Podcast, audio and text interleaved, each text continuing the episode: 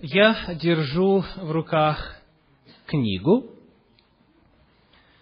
в отношении которой хотел бы вас спросить, как вы думаете, это хорошая книга или нет?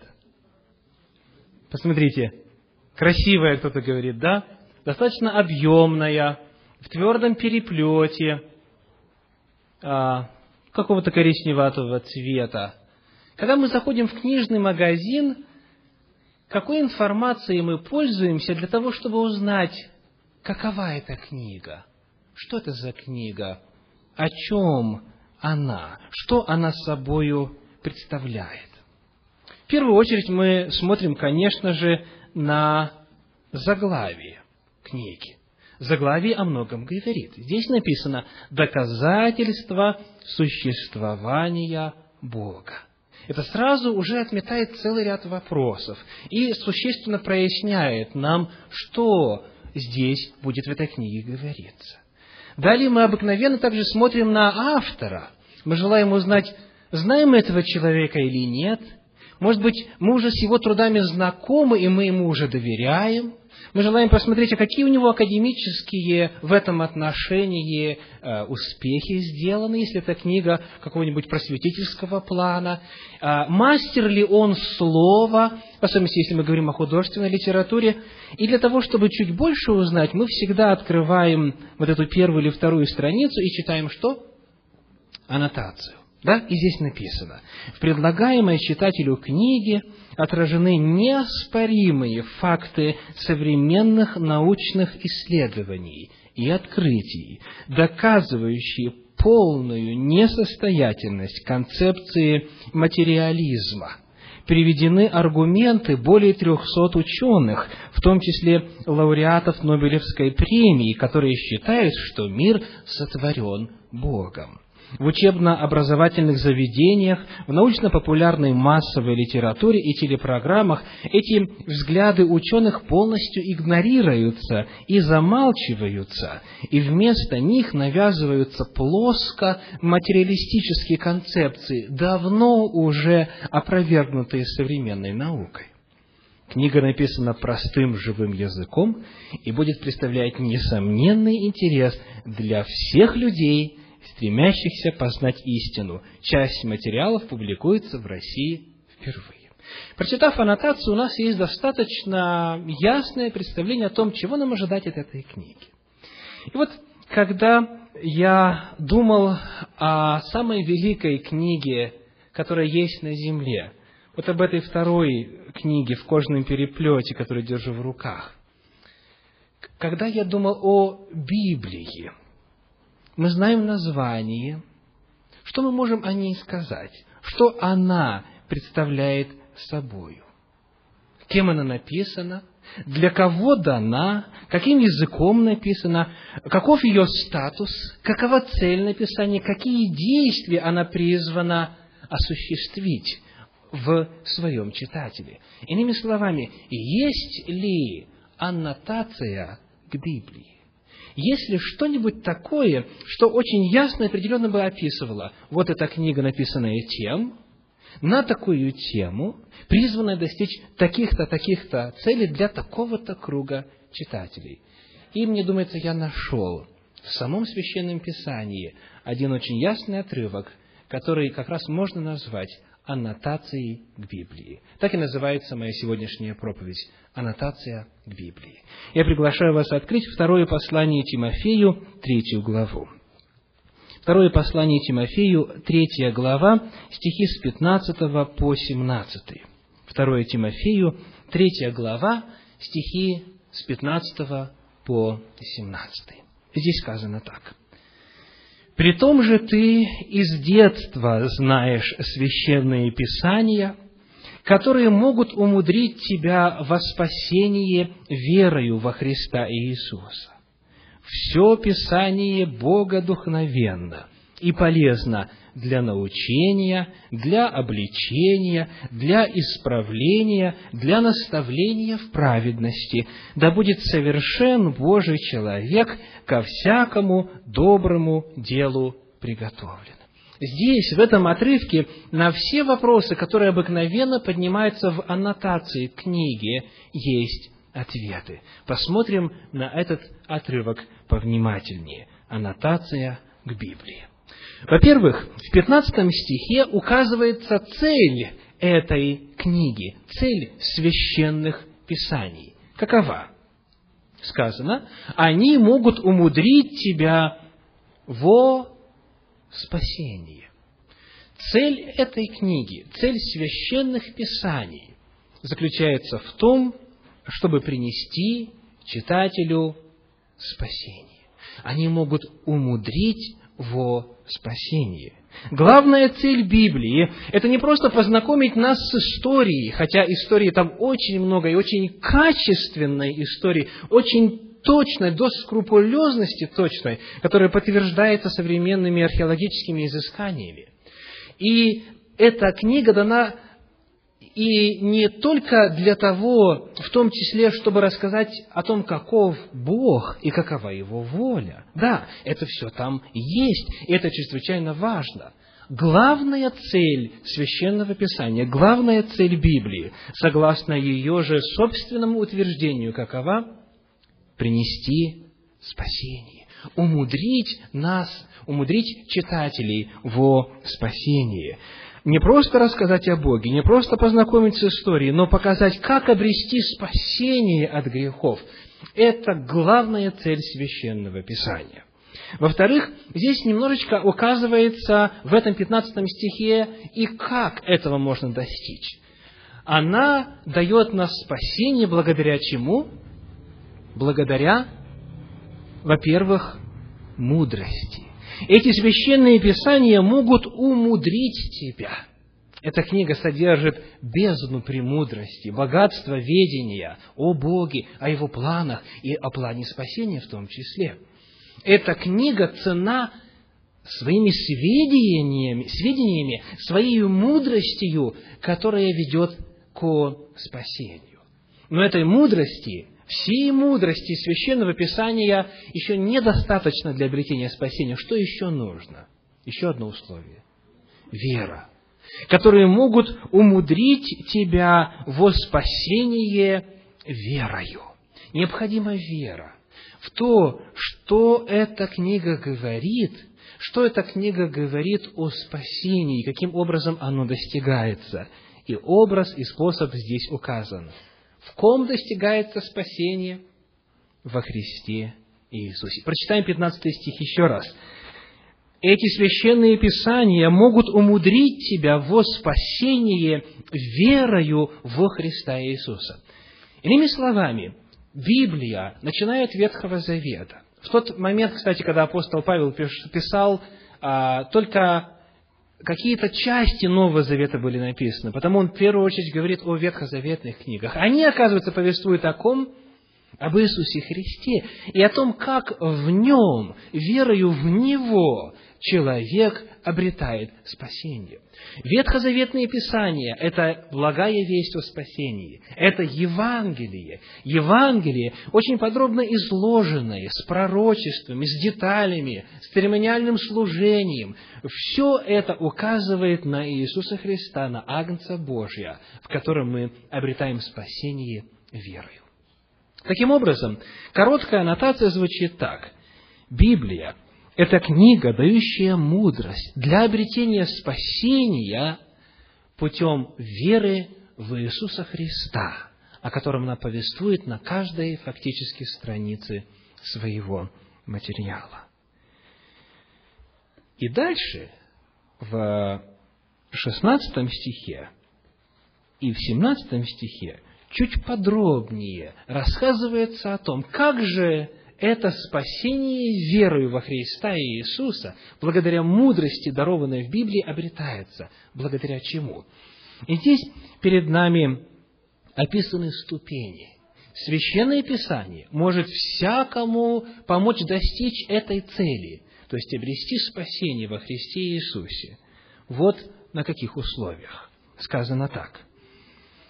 Спасение обретается верой во Христа, открытого в Библии, для этого нужна мудрость, и шаги спасения таковы. Давайте перечислим их все вместе, если можно вслух.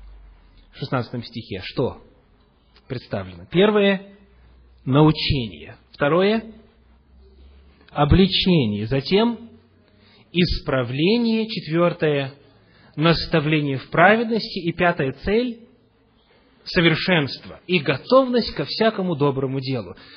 Помимо а, описания того, что представляет собой Библия, здесь раскрыта удивительным образом и цель спасения также – но это тема отдельной проповеди, отдельного исследования. Спасение, как мы видим, здесь не заканчивается верой в Иисуса Христа, оно начинается с веры в Иисуса Христа. И дальше приводит к чему, какова окончательная цель спасения, чтобы мы были совершенны и ко всякому доброму делу приготовлены. Вот это цель спасения во Христе Иисусе, которая открывается в мудрости Священного Писания. Но вот сегодня говоря об аннотации к Библии, говоря о том, для чего она дана, что собой представляет, каких целей желает достичь, давайте повнимательнее посмотрим на эти ступени восхождения вместе с Библией. Мы посмотрели на цель Библии, и перед тем, как мы посмотрим на ступени, по которым каждому из нас нужно пройти для того, чтобы цель эта была достигнута, важно остановить свое внимание на начале 16 стиха, который поднимает очень важный вопрос о статусе Библии. Итак, Библия – это книга, это Писания какие? Что говорит начало 16 стиха? Это Бога духновенные. Перед этим использовался термин какие? Священные Писания в 15 стихе. Это священные Писания – это богодухновенные Писания.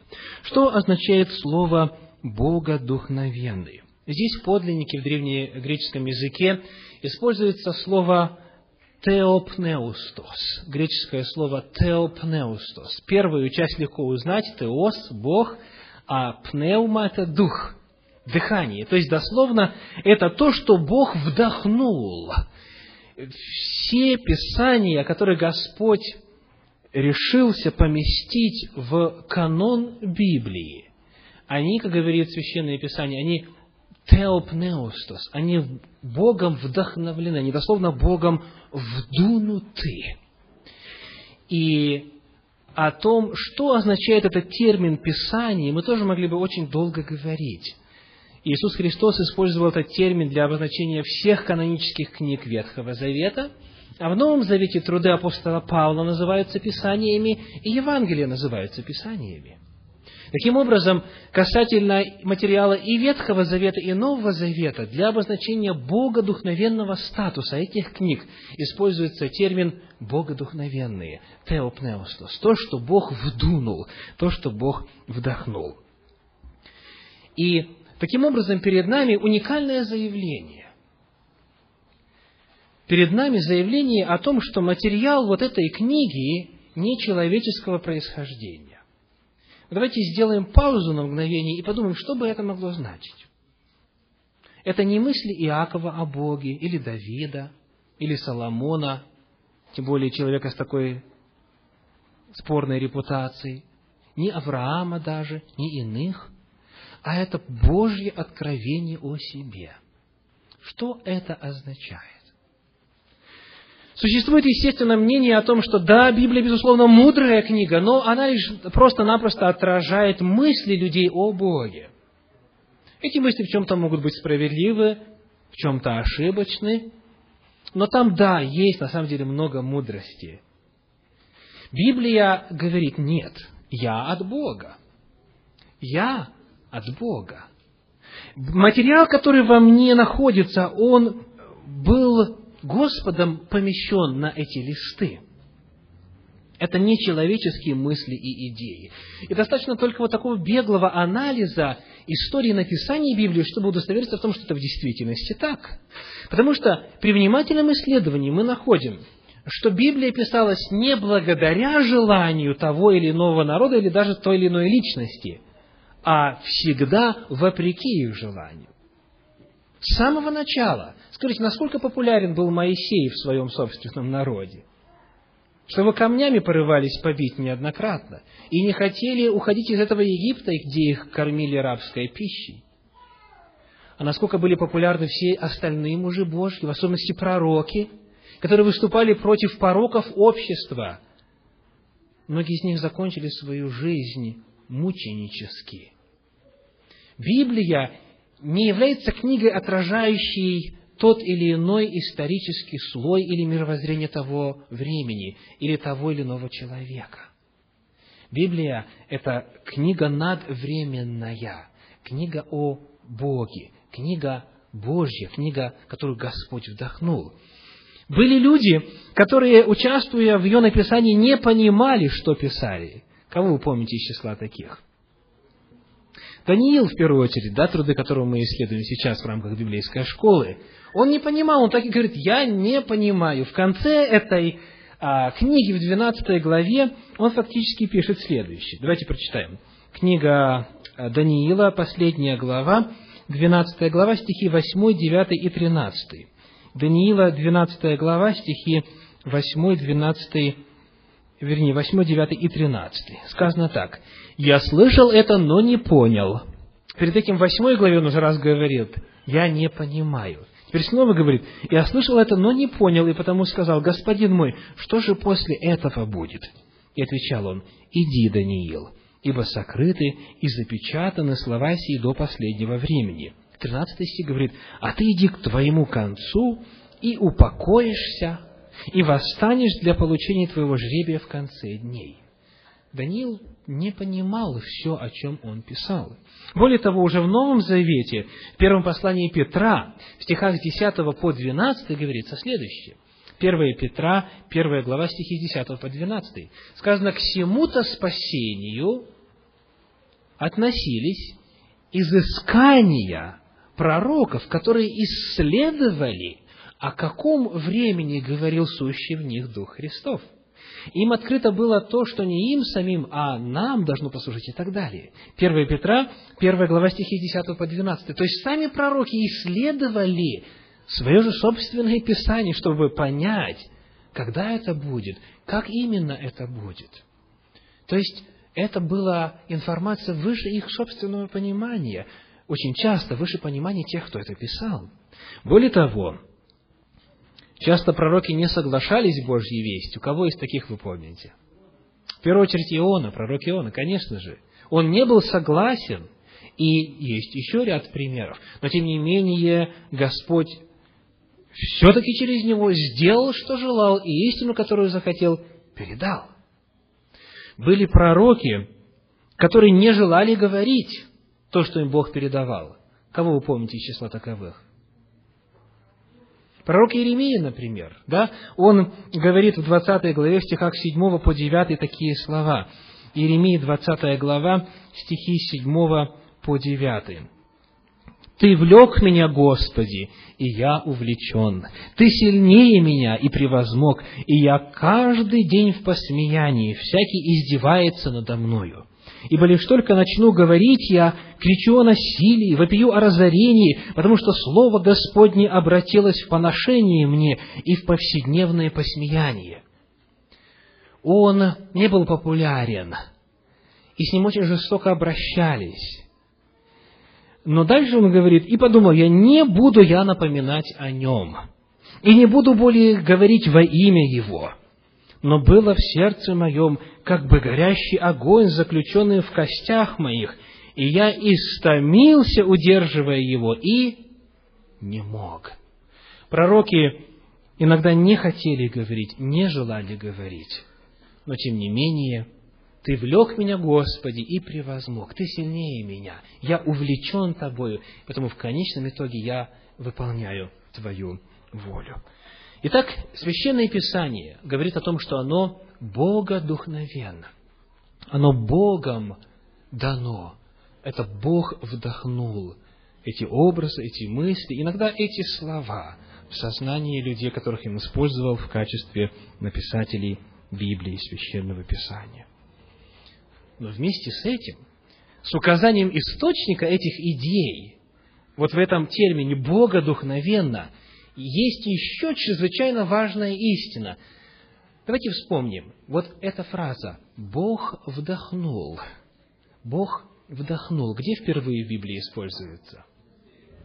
книге Бытие во второй главе, седьмой стих, что описывается?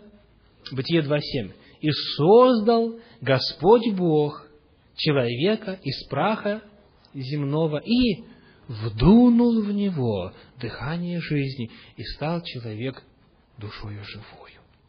Когда Господь в нечто вдыхает свой дух, что происходит с этим нечто? Оно оживает. Оно обретает новые качества, обретает новые способности, оно начинает жить, оно становится живым и действующим. Священное Писание – это не просто информация, переданная Богом. Он вдохнул эту информацию, он этому слову дал жизнь. И потому богодухновенно означает не просто не придумано людьми, а дано Богом, а означает еще, имеет само в себе силу, жизненную силу, оно живое, оно имеет свою жизнь и проявляет себя в тех, кто с ним прикасается. Жизненная сила Библии объясняется той жизнью, которую вдохнул в нее сам Бог. Очарование, которое производит Библия, способность удовлетворить все запросы души человека, свидетельствует о божественном происхождении этой книги. А в послании к евреям об этом говорится так. Евреям 4.12. «Ибо Слово Божье, что дальше? Живо и действенно». Слово «действенно» очень интересно, поскольку оно есть э, перевод древнегреческого э, слова, которое дословно звучит так. «Энергес». Что-то вам напоминает? «Энергес». Оно дает энергию. Кто из вас удостоверялся на своем собственном опыте в правдивости этих слов? В том, что Библия дает энергию, дает силу. Иногда ты абсолютно обескураженный и уставший от забот, от, от столкновений, от проблем по разным причинам, приходишь к этому источнику и, позволяя ему воздействовать на тебя, встаешь совершенно иным человеком – получаешь силу. Это слово не представляет собой просто протокол божественных деяний или уставы Божьи, номер такой-то, такой-то и такой-то. Это слово является живым и дающим силу. Оно действует, оно дает энергию. Итак, Священное Писание является книгой, удивительного характера, удивительного свойства. Подобной на земле книги нет. Это богодухновенная книга, это богодухновенные слова. И потому, когда нам сообщается, что Библия дает мудрость для спасения, то это не просто у мудрость информационного плана, это мудрость, которая представлена как активный действующий принцип в жизни человека. И вот эта мудрость Библии, она проводит человека по всем этим этапам. Но прежде чем мы их коснемся, еще один очень важный момент. Какое Писание Богодухновенно? Все Писание Богодухновенно. Я уже упомянул, что все книги Ветхого Завета и все книги Нового Завета обозначаются этим термином – Писание. Это технический термин в библейском богословии, который обозначает именно богодухновенный материал. Все Писание богодухновенно. Это означает, что ни у кого из нас, дорогие братья и сестры, нет права, вставая на место Бога, пересматривать для себя канон Библии и говорить, послание Павла мне нравится, послание Иакова изучать не буду, потому что оно законническое, как однажды дерзнул сказать один из известных лидеров христианской церкви XVI века. Человек не вправе сказать, это правильно здесь, а это неправильно. Нельзя подходить к Библии избирательно. Почему? Потому что в таком случае мы делаем себя мерилом Слова Божия. Тогда мы ставим себя на место Бога, тогда получается оно не Бога вдохновенно, а, например, ну, Виталий вдохновенно, или там Гарри вдохновенно и так далее. И иные примеры. Если мы имеем дело с Библией, мы должны очень четко отдавать себе отчет в том, что она не дает нам права подходить к ней избирательно. Э, мы либо принимаем ее, как она есть, либо не принимаем ее. Для того, чтобы точно знать, что это библейское мировоззрение, или же это наше мировоззрение, что это Бог сказал, или же это мы придумали, или же, может быть, пришли к такому выводу. Таким образом, Библия никому не дает права подходить к ней избирательно. Все Писание Бога духовенно. По каким же ступеням оно проводит нас? Давайте посмотрим на 16 стих. Второе послание Тимофею, 3 глава, 16 стих. Все Писание Бога духовенно и полезно для. И первое, о чем говорится, для научения. Для научения. Скажите, кого можно научить? Кого, в принципе, можно научить? Спасибо. Только того, кто хочет учиться. Если кто-то не желает учиться, то, естественно, в особенности принимая во внимание, что Бог насилие не использует над человеком, он ничему из Библии не сможет учиться до тех пор, пока не будет готов встать на место ученика. Дидаскалос в подлиннике в греческом. Ученик. Он получает дидаскалия, научение, обучение. И это первое, что Священное Писание желает сделать. Оно желает нас научить. И вот проблема, с которой сталкиваются многие люди, а, не желающие признать авторитет Библии, в следующем. Они подходят к Библии не как ученик, а как ученый. Они смотрят на нее не с точки зрения того, чему она может их научить, а с точки зрения того, что же в ней правильно, исходя из моего абсолютного знания, в котором я абсолютно убежден, хотя в этом мире все относительно.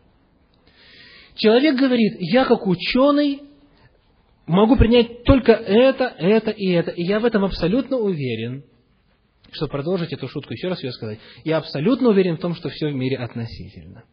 В одной книге так, в другой книге по-другому, неважно. Важно то, что я думаю, я чувствую, я понимаю. Итак, если человек подходит к Библии с точки зрения ученого, он, естественно, ничего не сможет взять из нее, так, как Господь того желает. Потому что прежде нужно признать факт своей ущербности в этом вопросе. И только на этом основании, только так Библия может выполнить свое предназначение. В противном случае лучше даже и не начинать читать. Потому что, к великому сожалению, огромное количество ереси и лжеучений появилось только благодаря тому, что человек считал, что он лучше знает волю Божью, и потому он в Священном Писании начинал выбирать только то, что соответствовало его здравому смыслу, уровню образования и так далее, и так далее. Библия не дает права, дорогие братья и сестры, Библия не дает права относиться к ней свысока или снисходительно. Она очень категорична в этом вопросе. Она неоднократно говорит, я не человеком дана, я Богом дана. Об этом говорит апостол Петр, об этом говорит Тора, об этом говорит сам Иисус Христос, об этом говорят авторы всего Священного Писания. Они были глубоко убеждены в том, что это Божьи слова. И потому она, будучи категорична касательно своей природы и статуса, приглашает нас только к очень определенному выбору. С этими заявлениями ее можно либо согласиться, либо не согласиться. Третьего не дано. Промежуточного состояния, согласно Библии, быть не может. Либо она богодухновенна, либо она не богодухновенна. И в таком случае, соответственно, меняется наше отношение к ней. И до тех пор, пока человек не решит этот главный для себя вопрос. Какой главный вопрос у человека? Как обрести спасение? Откуда он об этом узнает? Из Библии. Каков статус Библии? Вот это самый главный вопрос. То есть, чему я в этом мире могу верить касательно духовных вопросов? Пока человек не решит для себя вопрос своего отношения к авторитету Библии, Библия не принесет ему пользы, потому что он будет кроить ее, перекраивать, пересматривать, модернизировать и всяческим иным образом низводить ее вечное значение до своего уровня и своего понимания. Библия не принесет пользы. Поэтому, если у кого-то есть по-прежнему сомнения касательно Бога духовенности Библии, пожалуйста, исследуйте весь доступный на эту тему материал. Если для вас что-то представляется незыблемым и точно установленным, и а, это есть результат в действительности исследований, и науки, и истории, и так далее, найдите эти основы, соотнесите их с Библией, только удостоверьтесь в том, что это не научная теория и не гипотеза, тем более, а именно точно установленный научный факт. Соотнесите это со Священным Писанием, проверьте ее с точки зрения антропологии, истории, археологии, естественных наук, психологии и так далее, и так далее. И решите для себя этот важный вопрос. Или же для тех, кто иного склада ума, менее аналитического, просто обратитесь к Господу и скажите, Господь, покажи мне, открой мне, это Твоя книга или нет – Покажи мне знамение, покажи мне чудо. Каждый из нас разного ищет и разного требует, но каждому из нас Господь обязательно дает ответ на этот самый главный вопрос. Что есть Библия? Что есть Священное Писание? Существует цикл бесед, который был произнесен на радио а, в рамках программы «Открывая Библию», который называется «Библиистика». Есть запись этого цикла мы посвятили более 60 программ исследованию природы Библии. Огромное количество материала из разных э, областей знания человеческого. Все это было замыслено для того, чтобы помочь людям увидеть авторитет Библии, ее богодухновенность, ее непререкаемый духовный авторитет. Эти записи доступны, вы можете заказать их через Центр Духовного Просвещения. И если этот вопрос еще у вас не решен, непременно его решите, потому что дальше идти нельзя. Библия, во-первых, дана для научения. Это первая ступень, которая ведет нас к спасению, веруя во Христа Иисуса. Второй шаг каков? Обличение. Скажите, кому нравится это слово? Обличение. Обличение. Спасибо, есть у нас один брат. А, это греческое слово элегмос, элегмос, которое дословно означает просто-напросто опровержение ошибок – опровержение ошибок. То есть Библия изначально предполагает, что у нас есть что? Ошибки. Во-первых, в какой области? В области мировоззрения, что у нас есть неправильные понятия, неправильные представления, неправильные идеи. Скажите, на чем вы воспитывались? Какими принципами руководствовались ваши родители? Даже тем из нас, а, кому посчастливилось родиться в благочестивой христианской семье, и то приходится пересматривать свои принципы, потому что никто не обладает абсолютным, совершенным знанием, и мы не можем быть уверены в том, что наши родители понимали волю Божью сполна. Более того, веря в прогрессивное откровение Божье, то, что Господь ведет свой народ к более полному пониманию своего слова, мы обязательно должны удостовериться в том, что мое мировоззрение построено на библейских основах. Так вот, это неизбежно для каждого, наличие ошибок. И второй же шаг – Вторая ступень, на которую Священное Писание желает нас поднять, это опровержение ошибок, указание их и опровержение. Человек, начиная читать Священное Писание, часто в смущении, он говорит, я всю жизнь считал, я всю жизнь считала, что вот нужно так-то и так-то. И вы знаете, эти мнения часто не просто такого философского плана, оторванного от жизни. Часто это, например, вопрос брака. Выходить ли мне повторно замуж? Сколько детей иметь в моей семье? Получать ли образование? Где жить? Пользоваться ли возможностью уехать в лучшее место? Как а, питаться? И многие-многие-многие другие вопросы. Все это открыто в Священном Писании. И потому нужно удостовериться в том, что Библия произвела в нас эту работу. Она выявила в нас ошибки. И что сделала? Опровергла их обличила, для обличения, для опровержения ошибок.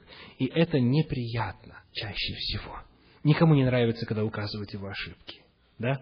Даже если мы пытаемся. Когда мы были в отпуске с семьей, а, в коротеньком десятидневном отпуске пару недель назад, а, мне довелось быть свидетелем такой сцены. Мы отдыхали а, около озера, разбив палатку, в так называемом а, государственном парке, Washington State Park System. И а, вот там есть такое правило, что все домашние животные, все собаки и так далее должны быть на поводке. Ну и а, соседи наши они собаку закрыли как бы в таком, ну, э, по-русски говоря, предбаннике, то есть до входа в их палатку там еще значит, было, такое пространство накрытое, а, которое как говорится, продувалось воздухом, то есть там э, сетка достаточно прозрачная, и они собаку видели, и собака их видела, и все было нормально до тех пор, пока ребеночек не зашел, не открыл а, эту часть, и собака стала бегать. И вот мимо, как раз на ту беду, как говорится в классике, а, рейнджер, который следит за а, порядком в парке. Причем из, числа тех, кого называют volunteer. То есть он доброволец, ему деньги за это не платят, но он просто любит порядок. И вот он сразу подошел и говорит, ваша собака не на поводке. Мне было интересно, как же этот американец отреагирует. Отреагировал он в высшей степени по-библейски. Он говорит, thank you for pointing that out. Большое спасибо, что вы мне это указали. Я, я на самом деле считаю, что она должна быть на поводке, она в действительности была у нас закрыта, но так вот получилось. Большое спасибо, что вы мне так сказали. Я думаю, вот это высоты, вот это высоты воспитанности, культурности и духовного роста. А так редко бывает, правда? Нам обычно не нравится. Я чувствовал или подозревал, может быть, мне так показалось, что ему, в принципе, не очень было приятно это говорить, но он сказал все правильно. Нам не нравится, когда нас обличают, когда указаны наши ошибки, даже непреднамеренные. Какова наша реакция? Вот когда Библия говорит, вот это в тебе, дорогой брат, это в тебе, дорогая сестра, дорогой человече, неправильно, не так должно быть. Что мы делаем? Какова наша реакция? Вот здесь сразу приходит на ум история о в одной африканской принцессе, о которой всю ее жизнь говорили, что она неописуемо красива.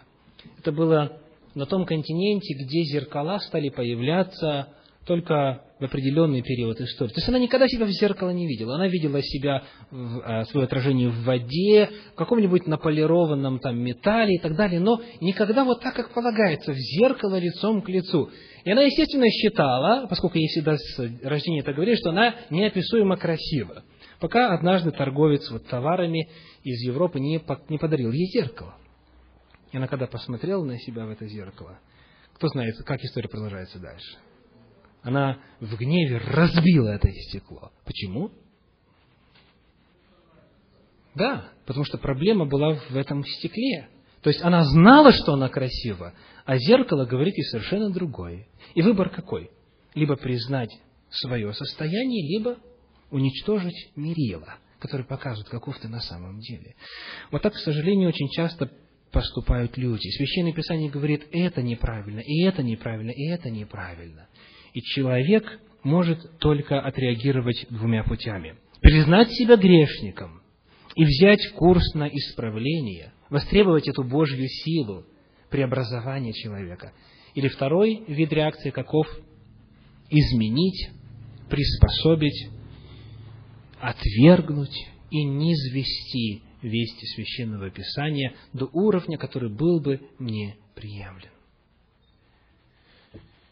Дорогие братья и сестры, вот этот вот второй этап – это как раз то место, на котором многие останавливаются и не желают идти дальше – когда Библия начинает указывать на наши ошибки, когда она начинает опровергать наши неверные мнения. Вот тогда решается вопрос, пойдем мы дальше или нет. Какой третий шаг, третий этап? Это исправление. Исправление. Это греческое слово, не буду утруждать вас его произнесением, дословно означает восстановление в правильное состояние. Фактически исправление это означает в русском языке, да? Чтобы было правильно, исправить, то есть выправить, вернуть в нормальное состояние. Это вновь предполагает, что мы с вами находимся в каком состоянии? В неправильном. Потому нужно исправление. И вот здесь эта третья цель Священного Писания говорит об исправлении, об искоренении этих ошибок, и это, пожалуй, еще более сложный шаг – я понимаю волю Божью, говорит человек. Я даже признаю, что я не прав. Но, и дальше начинается. Но у меня такой характер. Или, но я живу в такой семье. Или, но моя церковь думает по-другому. И так далее, и так далее. Он очень сложный человек, или я его не воспринимаю. Человек говорит, я знаю Слово Божье, я понимаю свои ошибки, я даже их признаю, но делать ничего с этим либо не стану, либо в лучшем случае не могу. И вот теперь хочу задать вопрос. Вот эта третья ступень исправления, это касается теоретической составляющей а, процесса или практической составляющей? Практической. Почему? Потому что на предыдущем этапе уже произошло исправление ошибок. То есть они уже исправлены. Те люди, которые не захотели поддаться влиянию Библии, они так и не взошли на вторую ступень. Но здесь у нас уже те, кто принял это исправленное мировоззрение. И дальше перед ним вопрос, как же теперь, как же теперь это сделать частью реальности? Так вот, благая весть заключается в том, что Библия дана не только для научения, для обличения, но и для исправления. То есть, значит, она содержит силу, она может это сделать, она может это осуществить. Мы уже говорили об энергии, которая содержится в Слове Божьем. С тех самых пор, как были написаны первые страницы Библии, она демонстрирует свою обновляющую, преобразующую силу в жизни людей. О том, как это происходит, нам нужно отдельно и очень обстоятельно поговорить. Э, приближаются дни молитвенной недели в Центре Духовного Просвещения. И в рамках этих десяти дней мы будем исследовать, каким образом вот этот процесс происходит – как человек обретает оправдание, как он обретает спасение от Господа, как он может пользоваться Божьей благодатью теперь уже для освящения, для преобразования своей жизни. Обязательно посетите все вечера этой молитвенной недели в этом году. Но здесь Священное Писание просто желает нас заверить в том, что оно содержит силу, и я лично могу об этом засвидетельствовать в отношении очень многих греховных черт характера, от которых Господь меня освободил. Я знаю, что Священное Писание содержит силу к изменению. Я знаю, что практически каждый из вас может привести яркий пример из своей жизни о том, как Господь не только давал понимание, но давал и действие для этого изменения. Следующий четвертый шаг – это наставление в праведности появляется вопрос, чем же этот четвертый шаг отличается от научения, от первого шага? Да? Наставление и научение в русском языке звучат как синонимы. Почему вдруг на четвертом этапе мы вновь возвращаемся к первому? Вот в чем дело. Дело в том, что в оригинале используется слово, которое не так легко перевести на русский язык. Это греческое слово «пайдея». И оно является производным от слова «пайдия». «Пайдия» означает «ребенок» пайдия. Например, педиатр отсюда, да, детский врач, детский э, терапевт. А, значит, пайдия, ребенок. И говорится о процессе возрастания ребенка. Речь идет об идее роста. Священное Писание говорит, вот подобно тому, как ребенок развивается и растет и воспитывается, наставляется, Подобным же образом происходит и с вами вашей духовной жизни, говорит Священное Писание. Приходилось ли вам когда-нибудь наблюдать за тем, как развивается ребенок? Это такое чудо. Это удивительное Божье чудо. Когда рождается младенец, у него фактически действуют только самые главные, большие мышцы тела. Мелкие мышцы практически не работает. То есть, если а, мы можем вот так вот плавно указать человеку рукой, садитесь, пожалуйста, то как ребенок делает этот жест? Кто-нибудь может продемонстрировать, только чтобы справа никто не сидел или слева. Да, он, он э, машет руками исключительно вот, вот таким образом. То есть, он, в принципе, в принципе, все есть, все потенциально присутствует в нем, но нужно время, пока он вырастет медленно, постепенно начинает там с трудом эти кружочки выводить, начинает рисовать, потом каторга писать и так далее. И медленно, постепенно у него разрабатывается моторика мелких мышц. То есть все это медленный процесс. А как они ходить учатся, тоже еще одно Божье чудо. Причем насколько настойчиво этот младенец может тысячу раз упасть, больно ушибется, но опять поднимается и продолжает свой путь к совершенствованию. Это удивительная картина. Вот об этом говорит Священное Писание. Он постоянно, неуклонно движется к цели. Он получает вот этот импульс от силы Божьего Слова. Его Слово Божье к себе влечет. И хотя он падает, хотя он ошибается, хотя он не сразу все может сделать, но тем не менее он идет. И Священное Писание говорит, не отчаивайтесь, не огорчайтесь, если не получается сразу. Главное, не останавливайтесь. Проявляйте эту настойчивость, повторяйте эту операцию до тех пор, пока она не станет для вас естественной. Итак, наставление в праведности – это значит практика в праведности. Вот этот процесс уже начался, и здесь человек теперь отшлифовывает, отрабатывает в себе эти навыки, которым приглашает Священное Писание. И цель – достигнуть полноты, роста и возраста во Христе Иисусе. И, наконец, пятый, конечный а, этап – это результат, 17 стих. «Да будет совершен Божий человек, ко всякому доброму делу приготовлен». Вот это цель. Вот это цель. Совершен и приготовлен. Слово «совершен» очень интересно. Оно не означает «безгрешен». Оно не означает «безгрешен». В оригинале используется слово «артиос», которое дословно означает на английском языке «fully qualified» артиос, fully qualified. То есть, это специалист, вооруженный знаниями и опытом. Это тот, у которого не просто есть интеллектуальная составляющая, но у него есть опыт, и он и в плане образования, и в плане практики знает, он умелец, он специалист. Он квалифицирован для чего? Ко всякому доброму делу приготовлен. Изучение священного писания, как говорит Уильям Баркли, никогда не должно быть самоцелью. Человек должен изучать Писание, чтобы стать полезным Богу и своим собратьям. Это и есть окончательная цель спасения, которому ведет нас Господь вот этими шагами, этими ступенями. Те из вас, кому э, довелось обучаться игре на новом музыкальном инструменте – могут вспомнить, что это такое.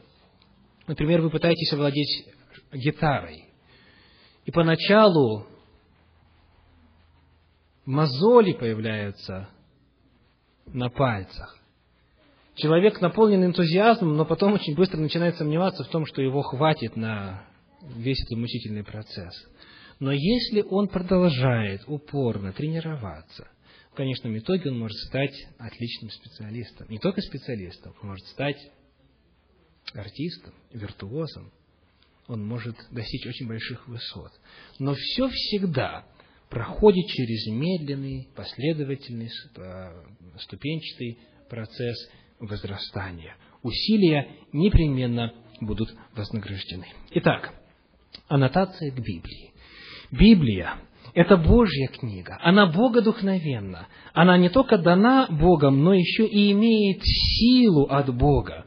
Если ей не сопротивляться, если регулярно ее впускать в себя, если проникаться ее святыми историями, ее священными рассказами и призывами, она непременно произведет изменения. Как рассказывает тот же Уильям Баркли в своем комментарии на Новый Завет, однажды темной ночью в социлийском лесу разбойник направил свой пистолет на разносчика религиозных книг. Он приказал ему разжечь костер и сжечь свои книги. Разносчик разжег костер и потом попросил разрешения прочитать, прежде чем бросать книгу в огонь, по несколько строк из каждой. Из одной он прочитал 22-й псалом, «Господь, пастырь мой, и ни в чем не буду нуждаться» и так далее. Из другой притчу о, о милосердном самарянине. Из третьей Нагорную проповедь. И еще из другой 1 Коринфянам 13 главу «Любовь милосердствует, не гордится» и так далее. В конце, после каждого отрывка, разбойник говорил, это хорошая книга. Мы ее не будем сжигать, дай мне. В конце вышло так, что ни одна книга не была сожжена. Разбойник отпустил разносчика книг, а сам ушел в темноту с книгами. Через много лет этот разбойник появился снова, но на этот раз это был христианский священник, и перемену в нем вызвало чтение этой священной книги. Библия – живая книга, действенная книга. И если мы позволим ей произвести в нас то, для чего она предназначена, для чего? Научение, обличение, исправление, наставление в праведности, постоянное духовное возрастание, то она непременно доведет нас до совершенства, до готовности жить по воле Божьей, ко всякому доброму делу, чтобы быть приготовленным. На какой ступени этого восхождения находитесь вы, дорогие братья и сестры, уважаемые гости? На какой ступени восхождения с Библией находитесь вы? Не остановился ли где-то у вас этот процесс? Решили ли вы для себя вопрос вашего отношения к богодухновенности Библии? На каком этапе вы позволили Богу действовать через эту книгу в вас? Это главный вопрос моей сегодняшней проповеди. Не остановились ли вы на пути? Не застряли ли где-то? Доведите этот путь до завершения по всем вопросам, в отношении которых вы начали этот процесс. Потому что этот процесс повторяется раз за разом. Мы на одном уровне восприняли и сделали частью своей жизни. Проходит время, мы читаем Библию, и нам новые истины открываются. И так всякий раз важно доводить этот процесс до конца и восходить с Библии до этой пятой ступени, до этой цели. Все Писание богодухновенно и полезно для научения, для обличения, для исправления, для наставления в праведности. Да будет совершен Божий человек, ко всякому доброму делу приготовлен. Аминь.